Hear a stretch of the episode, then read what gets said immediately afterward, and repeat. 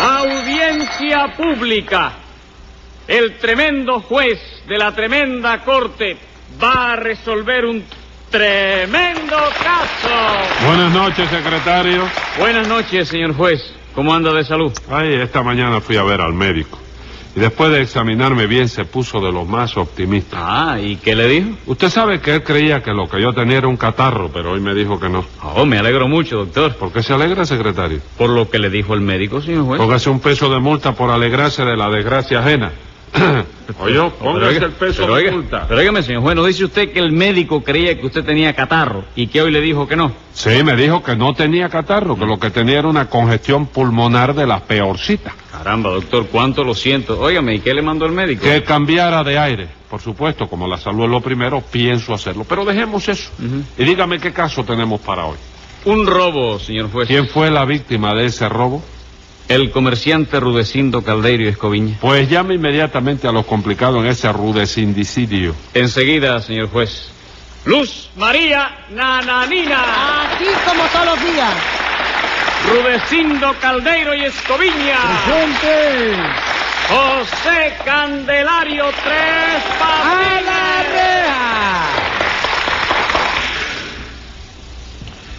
Bueno, pues con la venia de la sala. Usted dirá, Resulta ser, doctor, que yo estaba sentado ahí en luneta de primera fila esperando que me llamaran para el juicio. Ujú. Y oí que usted le decía al secretario que el médico le había mandado a cambiar de aires, ¿no es verdad? sí señor, ¿y qué?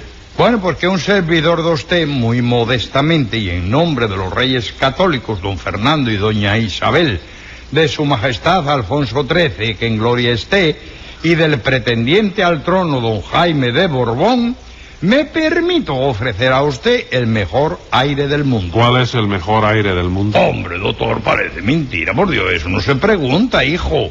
El mejor aire del mundo es el aire gallego. ¿Está usted seguro? Es segurísimo, sí señor.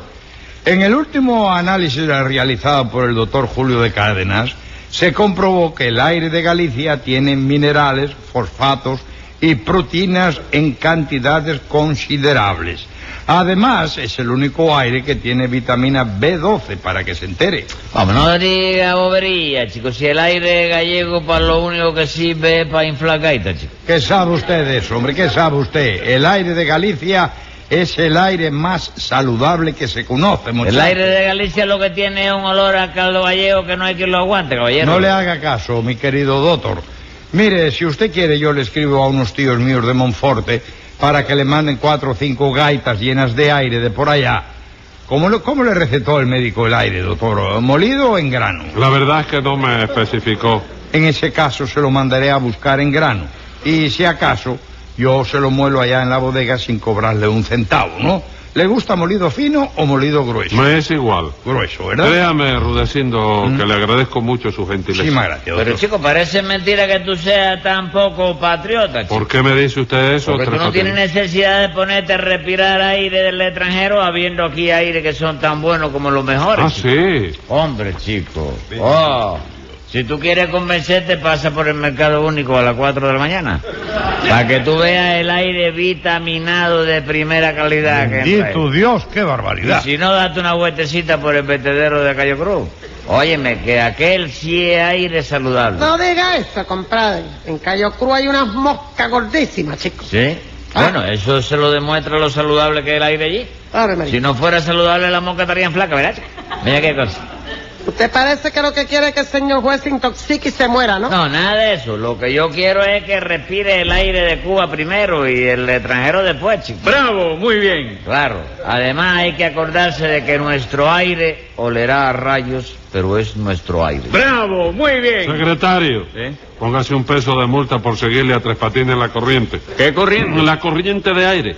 Y vamos a cambiar el tema. ¿No les parece? Sí, me parece buena idea. Bueno, ¿y de qué vamos a hablar ahora? ¿De pelota? ¿De dominó? De ninguna de las dos cosas. Y le aconsejo que se porte bien o lo voy a mandar a la cárcel. No, por lo más que tú quieras, chico. No me haga eso que la loma está, óyeme, durísima. ¿Cómo chico. usted lo sabe? Porque ayer, el domingo, estuve allí. Ah, sí. Ah, Sí, era el Día de los Padres. ¿Sí? Fui a visitar a mi tío Sinforiano. Que yo lo quiero como si fuera mi papá. chico. Vaya hombre, ¿y está preso su tío Sinforiano? Sí, pero óyeme, te juro que él es inocente de lo que lo acusan. Ah, no sé. ¿De Sí. quién hermano Sinto- Sinforiano? Sinforiano es medio hermano de Sinechi. Ah, de Sinesio. Sí. Eh, hermano de su mamita. Sí, No, es medio hermano de mamita. A medio hermano también. En su Sí. familia todos son medio hermanos. Sí, eh, parece que llevan el negocio y la familia a la mitad. Venga acá. ¿Y de qué acusaron a Sinforiano? Nada de que el viernes pasado, a las nueve de la noche, que se robó una tendedera de ropa en el patio de solar el último cuplecho. Sí. Y mi tío, yo sé, óyeme, que él es incapaz de robarse una tendedera. Entonces usted jura que él es inocente de ese delito. No, lo juro y tengo pruebas. Ah, tiene pruebas. Sí, porque a mí me consta Sí. que el viernes pasado a las nueve de la noche, tío Sinforiano estaba rompiendo un caparate con una ganzúa en una casa del Vedado. ¿Qué me cuenta? Lo Tres que tú Patines? oyes, no, en eso de romper el caparate, mi tío, es una verdadera autoridad. chico. El caparate que se le pone por delante, el caparate que Sinforiano deja de valija, óyeme. Oiga eso, señor juez. ¿Qué clase de familia tiene este señor? Vamos, no hable gordo, señora, que no le conviene a usted eso. ¿Qué, qué, qué, qué no me conviene a mí? Vamos a ver de qué. Vamos, porque yo sé que a su papá, óigame, lo de la carnicería era el truco. O yo, y en toda la ruta de guagua le decía mano muerta. ¿Qué dice, atrevido? Tiene usted que saber que mi señor padre era muy decente, Ah, ¿sabe? eso sí es verdad, se guillaba de decente. Ah, era una vieja decentísima.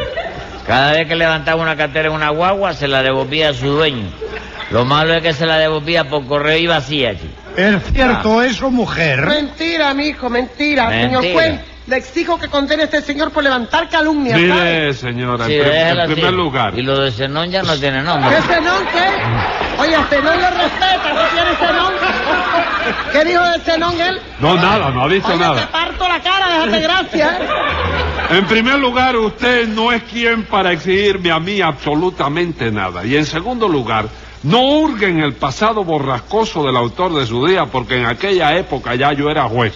Y me acuerdo que su padre era de Argolla. Eh, Ay, me divor, ¿qué le pasó a Zenón? No, hombre, tú le, vas, tú le vas a creer a esta gente más que a mí, mi maridito. Te juro que mi padre era un sol de honradez. Que me corten este dedo si no es verdad. Sí, sí, no trate de tapar el sol de la horradez con el dedo ese, señor. Bueno, es que basta, no. basta de careo ya. Es que se conoce Sí, bien. bueno, está bien.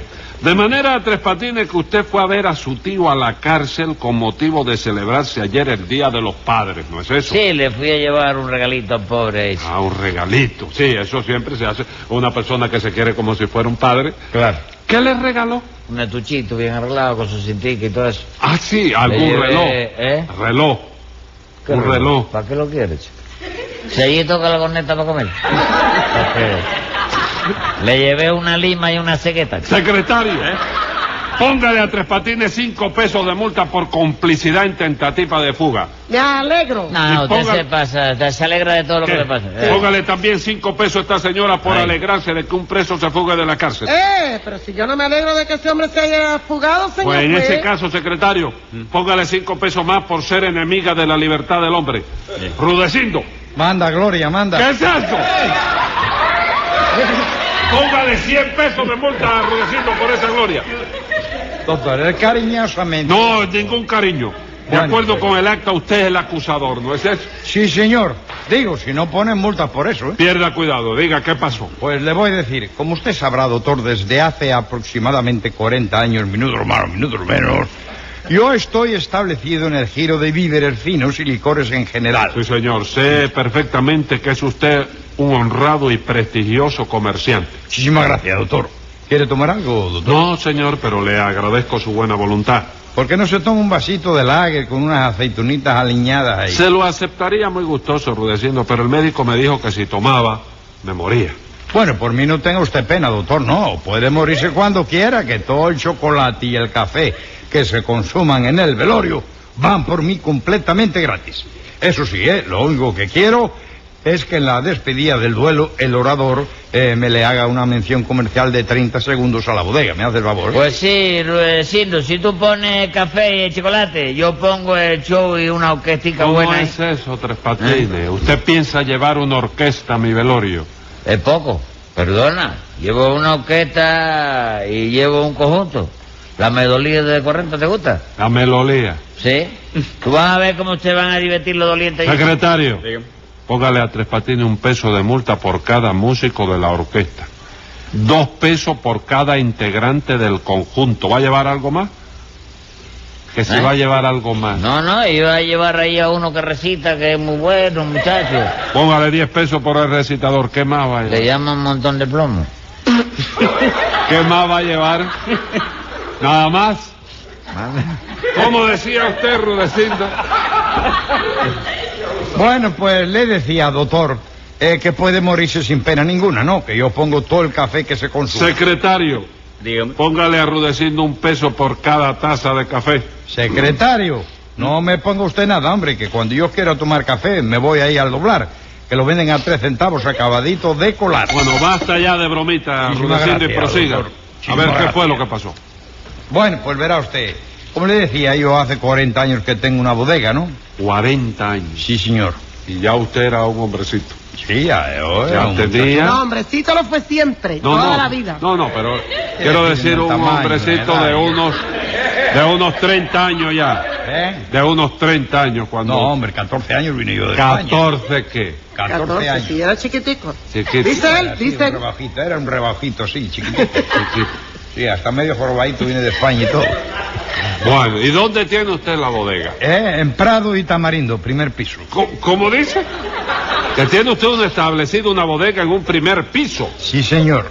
¿Y cómo se le ocurrió a usted eso, Tres Patines? Pues Digo, Eso no se le Rudecindo. ocurrió a mi marido, señor juez. El que le aconsejó el disparate ese arrudecindo fue tres patines. Ah. Oye, lo adivinó el juez. Ah. Oiga, señora, las indirectas suyas no afectan mi integridad varonil ni lastiman mi talento preclaro. Ajá. ¿Qué dije? Eh, Eso le pregunto yo. ¿Qué ¿Qué, dije? dijo? De manera, Tres Patines, que usted aconsejó a Rudecindo, con esa inteligencia preclara que tiene usted, a que pusiera la bodega en un primer piso. Bueno, chicos, sí, porque él antes estaba establecido en lo bajo, ¿no?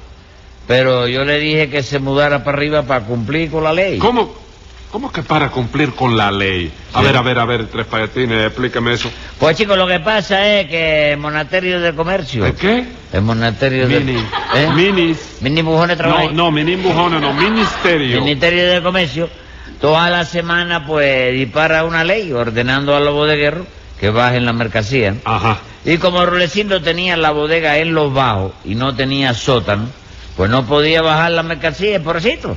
Entonces yo le dije que se mudara para arriba. Y ahora cada vez que viene una ley de esa, Rulecindo baja la mercancía un ratico, la vuelve a subir otra vez, ¿oíste? ¿Usted hace eso, Rudecindo? Sí, señor, pero por favor, doctor, no me corra la voz por ahí, que si se entera un inspector de comercio, me van a calimbar. Pierda cuidado que yo no voy a decir nada. Muchísimas gracias, doctor. El que lo va a decir y por escrito es el secretario. Secretario, Dígame. envíe una comunicación al Ministerio de Comercio dando cuenta de esa anormalidad y póngale 50 pesos de multa arrudeciendo por Te agiotisca. lo muchísimas dije, gracias. te lo dije, Rudecindo. Yo sabía que los consejos de este sinvergüenza no te iban a traer nada bueno. Oiga, señora, no me busque más la boca. Basta de discusiones. No hay discusión, Casi. se puede formar. Cállese la boca. Prosiga arrudeciendo. ¿Qué pasó? Lo que pasó, señor juez, fue que mi marido puso un anuncio en el periódico solicitando un dependiente que supiera contabilidad. Y yo, que hace tiempo que quería ganarme el pan nuestro de cada día con el sudor de mi frente, pues me presenté de aspirante al puesto. ¿Y ¿no? desde cuándo es usted contador, Tres Patines? Hombre, desde chiquito, chico. ¿Usted me puede demostrar eso? Como no, chico, ¿qué quiere que te cuente? Caperucita Roja, ¿te lo sabes? ¿El cuento de la buena pipa? No, eso me lo sé de memoria. Dígame, ¿no se sabe el de Blancanieves y los siete enanitos? Sí, como no, te lo cuento. No, gracias. Secretario. Dígame. Póngale a tres patines cinco pesos por Blancanieves y un peso por cada enano. Oye, me salvé. ¿eh? ¿Por qué? Porque te iba a preguntar si quería que te contara Alibaba y los 40 ladrones. ¿Qué? ¿Quiere contármelos también? No, no, no, deja, deja, deja. Bien. Rudecindo, prosiga. El ca- Muchísimas gracias. De doctor. nada. El caso fue, doctor, que le di el puesto a este señor y resulta ser que el muy sinvergüenza me robó los libros de la contabilidad. No hable alto, chico, que te oye tu mujer, viejo. ¡Ey! ¿Por qué yo no puedo oír eso? Porque no, señora, ¿verdad, Rulecino? ¿Eh? Vamos a ver, ¿qué misterios se traen ustedes ahí? Le diré la verdad, señor juez. Lo que pasa es que acá mis mujeres siempre me anda registrando los bolsillos, ¿no? Ajá. Y la caja contadora para coger el dinero. Yo lo puedo hacer, para eso soy tu esposa. Es que si te dejo me arruinas, Luz Ah. María. Bien, pero ¿qué tiene que ver eso con el caso? Que yo, para que ella no me cogiera el dinero, doctor, lo Sí. escondía en los libros de contabilidad. Sí. Y cuando este sinvergüenza me robó los susodichos libros, yo tenía guardados en ellos más de 500 pesos de mi alma, señor juez. ¿Es cierto eso, Tres Patines? Sí, chico, pero es que yo soy inocente, chico. ¿Cómo que es inocente? Sí, yo lo, lo, lo que hice fue lo que tú me mandaste, chico. Lo que yo le mandé. Sí, chico, cuando tú me colocaste no me dijiste que tenía que despachar a los clientes. Sí. Y no me dijiste que además a fin de mes tenía que llevarte los libros de contabilidad sin que tu mujer los viera. ¿Eh? Pues eso fue lo que hice yo, chico. Ah. Me llevé los libros y para que tu mujer no lo viera se los regalé a una sobrina de mamita, hija de Cise Bruto precisamente. Ah, sí, ¿no? Y ahora está todo aclarado y yo me puedo ir, ¿verdad? No, no, secretario. Dígame. Anote ahí. Venga la sentencia. Acabo de comprobar de una manera evidente que usted el verbo llevar confundió ignorantemente con la palabra robar. Como su ignorancia es, según parece, dogmática, seré benigno esta vez. Váyase a la loma un mes para que aprenda gramática.